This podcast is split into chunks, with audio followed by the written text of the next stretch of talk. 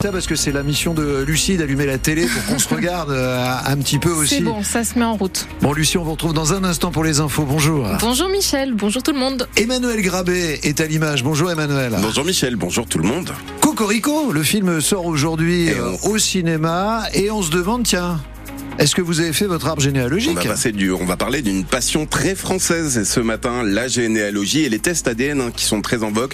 Mais est-ce que vous avez euh, remonté le fil de vos ancêtres Jusqu'où est-ce que vous êtes découvert des ancêtres, des parentés célèbres? Vous nous appelez 02 35 07 66 66. Vous êtes, euh, je sais pas, le cousin de Stéphane Bern. euh, Appelez-nous. On sait jamais. On sait jamais. Euh, à Lucie Amadieu. La météo, c'est humide. très humide avec euh, beaucoup de nuages euh, ce matin apportant de la pluie tout au long de la journée.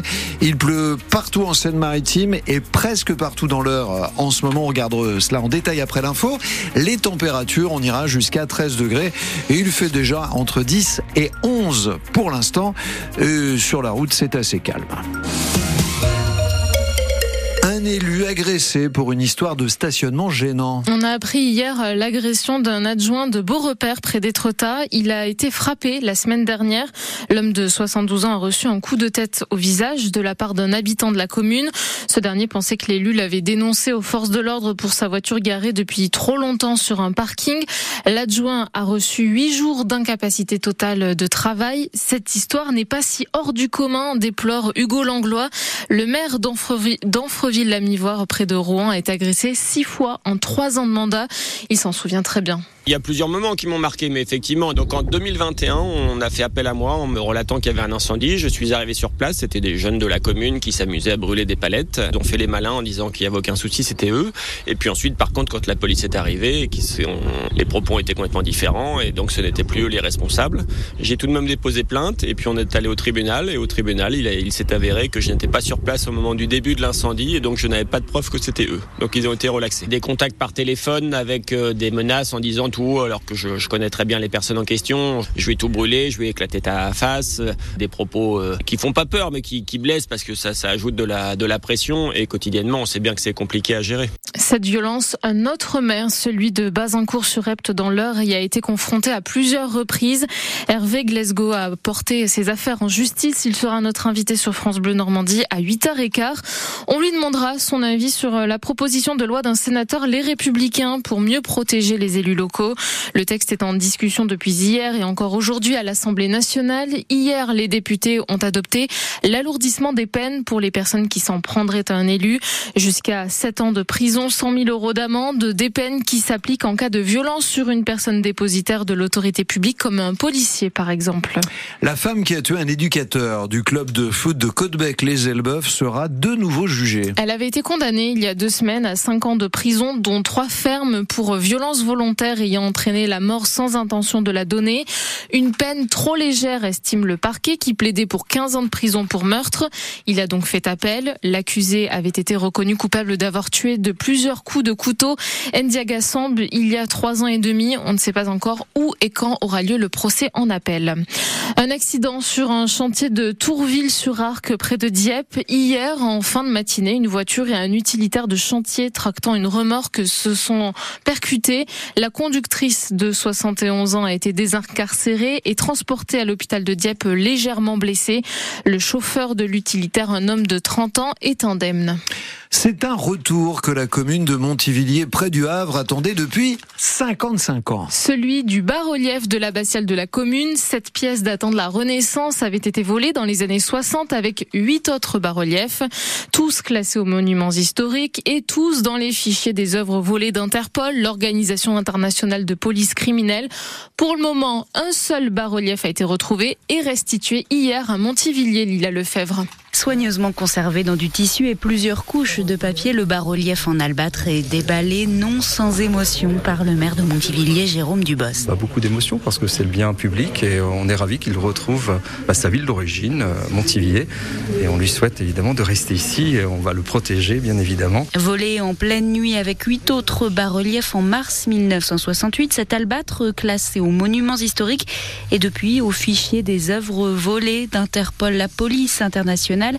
Il y a huit ans, l'œuvre réapparaît à Paris. Les services du ministère de la Culture ont observé dans un catalogue de vente d'une grande maison une pièce qui était euh, référencée et donc de là, évidemment, ils ont stoppé la vente et ils ont récupéré la pièce pour pouvoir évidemment euh, la mettre euh, sous cette lait. Où elle est restée conservée depuis. L'enquête se poursuit pour savoir où elle a passé 55 ans, mais surtout... Et sachez que toujours les autres albates sont toujours fichés chez Interpol, ainsi que trois tableaux. En attendant le retour des autres bas-reliefs, l'albâtre va être exposé au Fonds patrimonial de Montivilliers, bien scellé sous une vitre. Et si vous voulez le voir dès maintenant, le bas-relief est en photo et en vidéo sur notre site internet francebleu.fr. France Bleu Normandie, il est 7h05.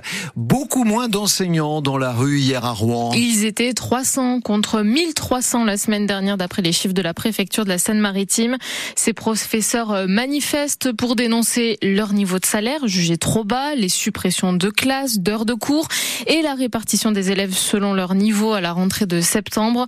Dans l'heure, un rassemblement est prévu à 14h devant l'inspection académique. Au Havre, c'est prévu à 17h devant le collège Joliot-Curie. Une autre grève aujourd'hui au Havre, celle des dockers. La CGT Port et Doc demande à l'État de ne pas appliquer la réforme des retraites à leur métier, mais aussi plus d'investissements dans les ports du pays. Les dockers se rassemblent dans deux heures devant la porte François 1er, l'entrée principale de Port 2000. Et Bruno, un auditeur nous signale à l'instant que des dockers sont en train de se rassembler également euh, à Rouen, devant le, port de Rouen, euh, sur les quais. Bon, il y a des, y a des travaux sur ce secteur, donc euh, prudence. Les footballeurs du HAC vont tenter de se qualifier pour les quarts de finale de la Coupe de France de foot. Ça fait 64 ans que le club espère atteindre ce niveau de la compétition. Et pour y parvenir, il va falloir battre Strasbourg ce soir, autre équipe de Ligue 1 contre qui le HAC avait perdu 2-1 au match aller du championnat il y a deux mois. Même si la priorité c'est le maintien, les ciels et marines sont bien décidés à aller loin, reconnaît leur entraîneur Luca Elsner.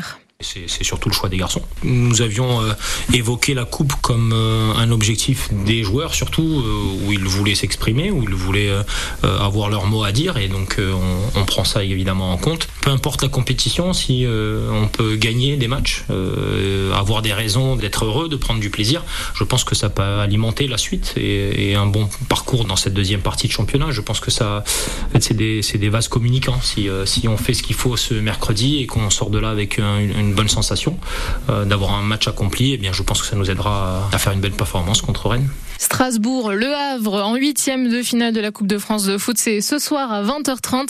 Match à suivre en intégralité évidemment sur France Bleu Normandie avec François Manoury au commentaire. Et demain, on vous fera vivre aussi les huitièmes de finale du FC Rouen contre Monaco. En Pro B de basket, Rouen a battu Aix-Maurienne hier soir 91 à 85. La LM Évreux a perdu contre Pau Orthez 82 à 73. Les clubs normands sont respectivement quatrième et 16e au classement provisoire. Alpine présente sa Formule 1 cet après-midi, celle que les Normands Esteban Ocon et Pierre Gasly piloteront. Ce bolide est censé être plus compétitif pour décrocher le top 4 du championnat après la décevante sixième place du constructeur l'année dernière.